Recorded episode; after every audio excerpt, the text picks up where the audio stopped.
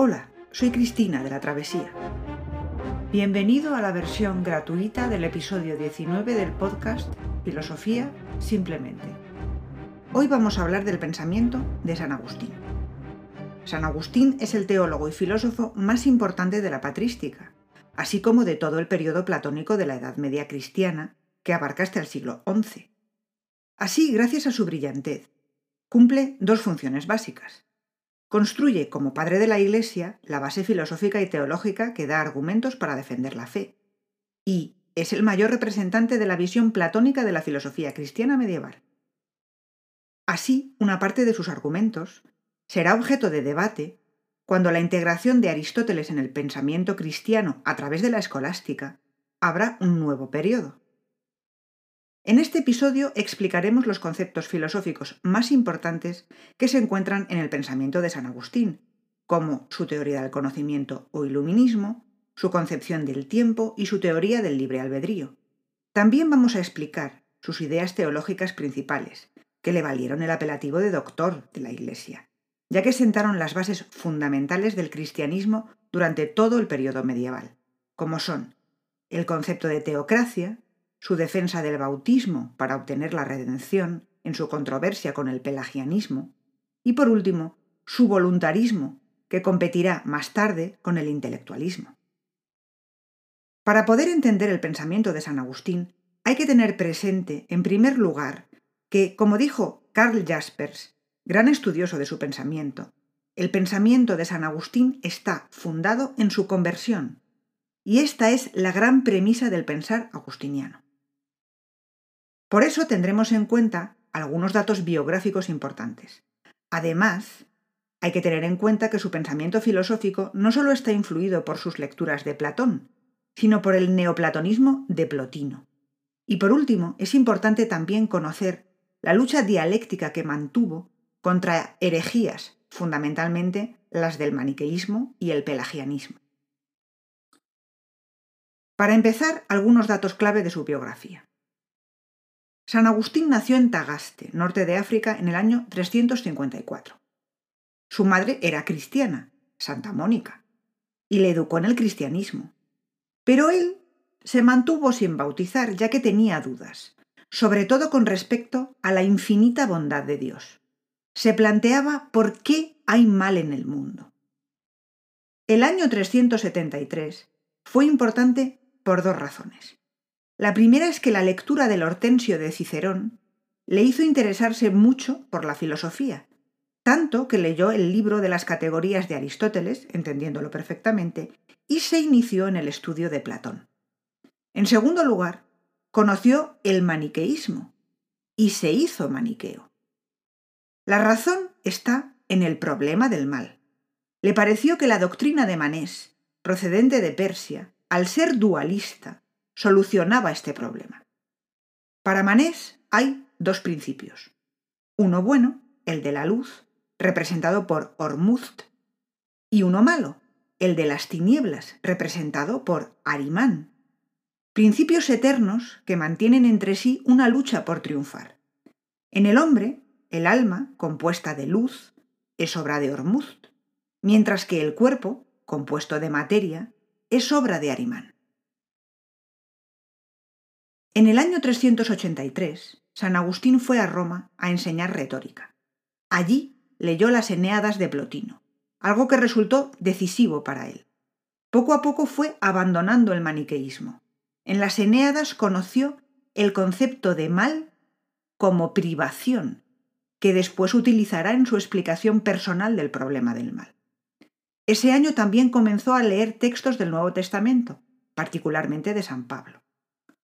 Pero fue en el año 386 cuando, después de una profunda lucha interior y una visión, que ha descrito en su libro Las Confesiones, se convirtió al cristianismo, se bautizó y se hizo sacerdote. En el año 395 ya era obispo auxiliar de Hipona. Allí murió, en el año 430, siendo ya obispo titular, después de haber escrito múltiples libros que sirvieron como base teológica al cristianismo, y mientras los vándalos asediaban la ciudad y el imperio romano se desmoronaba. cuál fue el episodio de su vida que le hizo convertirse al cristianismo tan profundamente que dedicaría todo el resto de su vida y toda su obra a fundamentar y difundir la fe cristiana. Lo que él detalla en sus confesiones es una visión que le condujo a un momento de iluminación. Esta conversión fue una conversión moral, y desde ese momento ya nunca más dudó de su fe, porque es una conversión de su voluntad, una conversión íntima. San Agustín, en ese momento, sintió íntimamente que el Dios cristiano existe. Por eso la fe le lleva a la comprensión. Cree ut intelligas, cree para que entiendas. Para San Agustín, Dios es la verdad, que ha encontrado dentro de sí mismo. En el interior del hombre está la verdad. Y quien le ha hecho conocerla ha sido la iluminación, es decir, la luz de Dios, que le ha iluminado para poder llegar a la trascendencia. Esta luz de Dios es la gracia divina, un don de Dios que permite participar del conocimiento de la verdad y conocer la trascendencia. Esta certeza la ha obtenido por una experiencia interior. Él, íntimamente, ha sido consciente de la verdad, la cual es eterna e inmutable y trasciende todo lo material y sensible. Como platónico, considera que lo sensible no es el verdadero objeto de conocimiento. Los sentidos nos dan un conocimiento imperfecto y cambiante, aunque son la base del conocimiento racional. Pero el verdadero conocimiento es el conocimiento inmutable, eterno y además necesario. Por ejemplo, son verdades necesarias las de las matemáticas y la de que hay que hacer el bien y evitar el mal. Los sentidos que nos muestran los objetos cambiantes y contingentes no nos enseñan la verdad. Esta está dentro del hombre, pero el hombre es también contingente. Por tanto, en su razón tiene que haber algo que lo trascienda y le muestre esas verdades necesarias.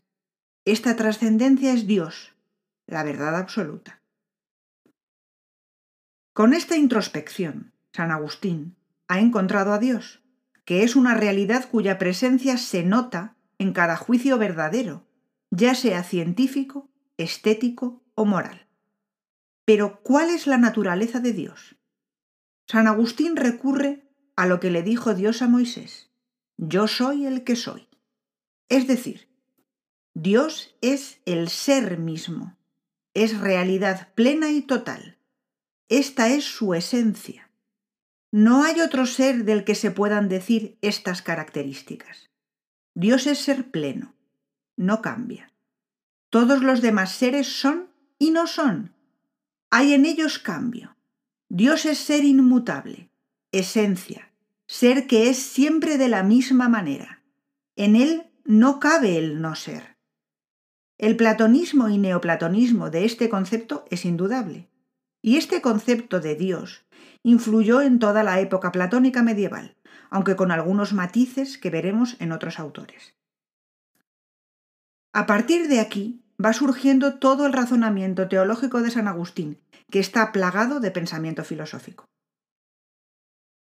Inmediatamente se puede apreciar por qué San Agustín no necesita elaborar una demostración de la existencia de Dios.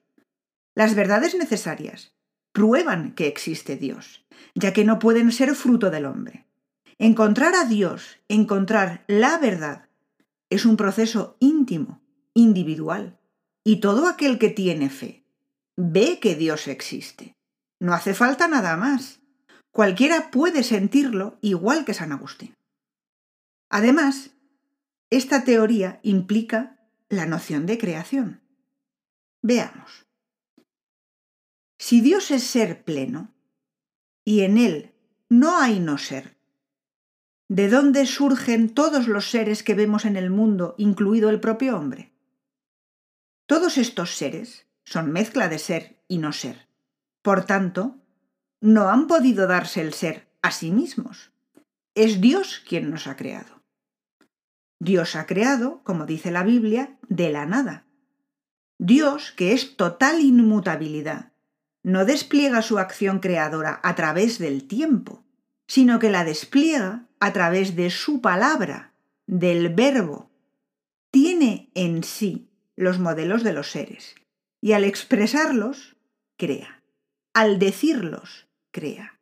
Es decir, Dios quiere crear, porque Dios es voluntad y amor, y al expresar su voluntad, crea en un instante. Según San Agustín, la narración bíblica de la creación es una metáfora. Después, Dios solo tiene que conservar lo que ha creado. Dios creó incluso todos los seres futuros, en forma de razones seminales, que irán desplegándose según el orden y las leyes que el propio Dios creó. Por eso Dios conoce todo. Esta es la presciencia divina.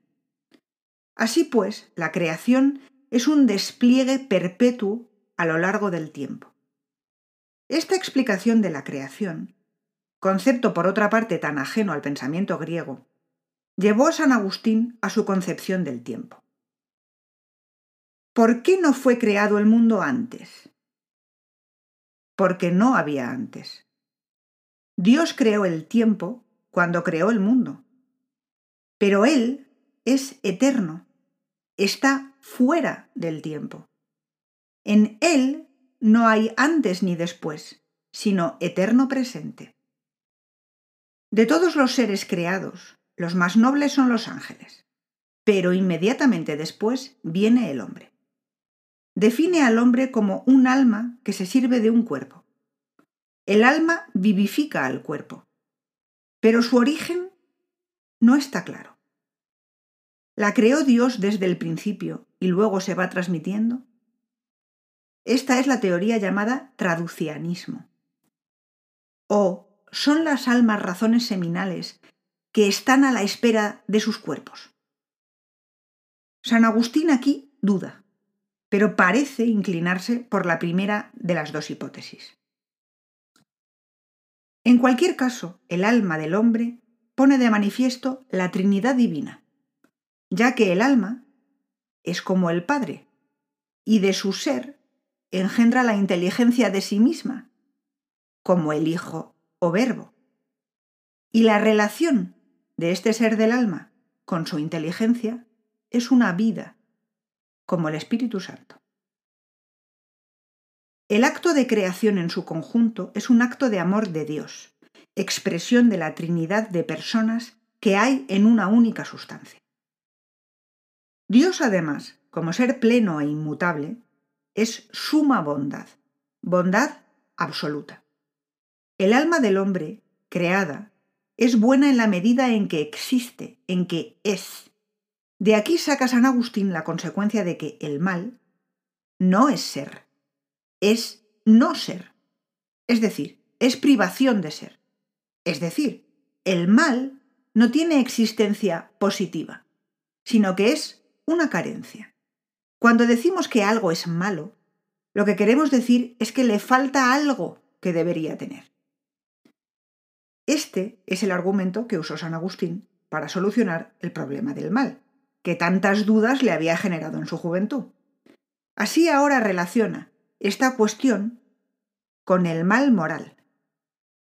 San Agustín distingue entre simplemente el mal físico, el mal en el sentido de privación o de carencia, y el mal moral. El mal físico podemos encontrarlo en la naturaleza pero se compensa en el conjunto de todo el universo. El mal moral solo se da en las acciones humanas. ¿Por qué hacen los hombres acciones malas? La solución que dio San Agustín sigue vigente hoy en la doctrina de la Iglesia Católica. Es la teoría llamada del libre albedrío. Dios quiso crear al hombre con libre albedrío. Es decir, con el poder de elegir hacer una acción u otra. Que fuera responsable de sus actos, para ser así persona. Como vamos a ver enseguida, para San Agustín, Dios es ante todo omnipotencia, o sea, voluntad. y que el hombre haya sido creado a su imagen y semejanza, significa ante todo que Dios le ha dotado de voluntad. Así los hombres pueden dejarse llevar por el pecado. Dios ha querido que tengan libre albedrío o libertad de decidir entre hacer el bien o hacer el mal. Cuando el hombre toma la decisión de hacer el mal en lugar del bien, ejerciendo su libre albedrío, la responsabilidad total es suya, no solo porque es él quien elige, sino porque Dios concede al hombre su gracia. Todo hombre puede ver en su interior qué es el bien y distinguirlo del mal. Por eso es responsable. Pero además del libre albedrío, San Agustín distingue la libertas del hombre. Dios ha querido que el hombre en su singularidad pueda ser persona. Eso se consigue a través de la libertas, que es la libertad de la voluntad. Como la voluntad es a imagen de Dios, la voluntad solo puede tender hacia el bien, y el hombre solo puede ser libre cuando ejerce su libertas y hace el bien. Es decir, hacer el bien es un deber imperativo en el hombre. Así, San Agustín cree que el hombre, al que la gracia le hace no poder realizar jamás el mal, alcanza el máximo grado de libertad. Como en el neoplatonismo de Plotino, alcanzar la sabiduría, conseguir elevarse por medio de la filosofía hasta el conocimiento y contemplación de las ideas, es como se consigue adherirse a Dios, alcanzar la felicidad, la gracia. Así se alcanza el verdadero bien. Y de la misma manera que la creación es un acto de amor, es también un acto de amor iniciado por la voluntad que luego usará la inteligencia. La importancia y la primacía de la voluntad, este voluntarismo, fue característico del cristianismo platónico desde San Agustín. Como vemos, San Agustín cree que en Dios primero es la voluntad, luego es la inteligencia. Lo más importante es que Dios es omnipotente, aunque evidentemente también es la suma inteligencia. Esto será muy debatido con el auge de la escolástica. ¿Qué es más importante en Dios? ¿La inteligencia o la voluntad? Será una pregunta crucial. Aquí San Agustín da por hecha una respuesta. Pero la cuestión es clave porque si Dios es ante todo voluntad, hizo el mundo como lo hizo porque quiso. Y si Dios es ante todo inteligencia, hizo el mundo como lo hizo porque es así como debe ser. Aquí entrará en juego el concepto de ley eterna, que veremos cuando tratemos el pensamiento de Santo Tomás de Aquino. En su labor como padre de la Iglesia, San Agustín será fundamental al fijar la supremacía de la Iglesia frente al Estado y también al defender los dogmas cristianos frente a interpretaciones heterodoxas o heréticas. Todos los cristianos están unidos entre sí por el amor a Dios.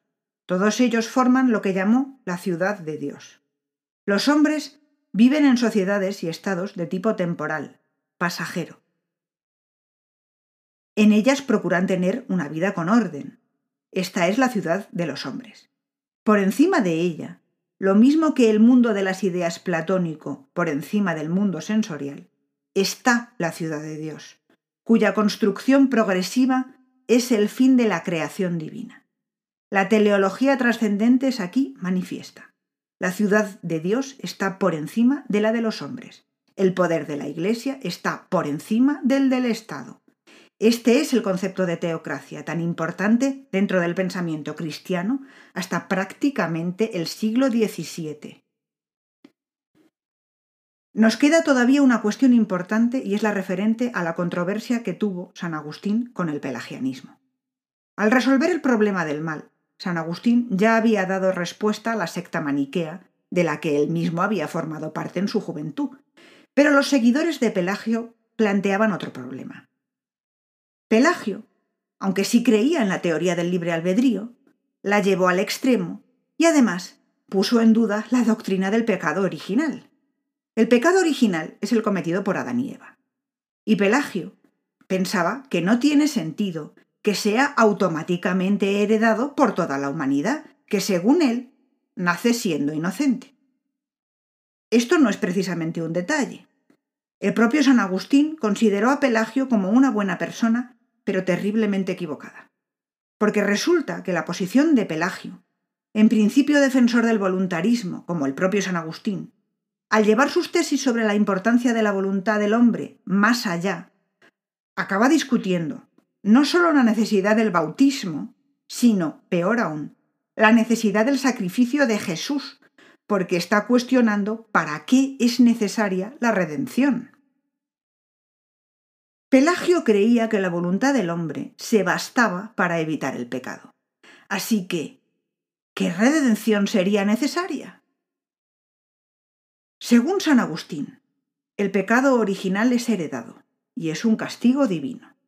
Solo la gracia de Dios puede salvar a los hombres. Todos los descendientes de Adán merecen la condenación eterna, lo que quiere decir que todos nacen en pecado. El bautismo es por tanto necesario, ya que les redime momentáneamente. Pero es que además, la voluntad del hombre no se basta, puesto que se apoya en todo caso en el núcleo que es la iluminación de la gracia divina. Dios es en todo caso necesario para la salvación del hombre. La encarnación del Verbo ha sido necesaria para nuestra salvación. Esta es la redención.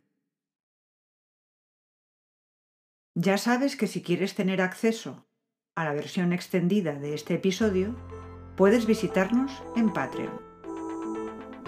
Dispones de más contenido gratuito en nuestro canal de YouTube, La Travesía. Que tengas un muy buen día y hasta la próxima.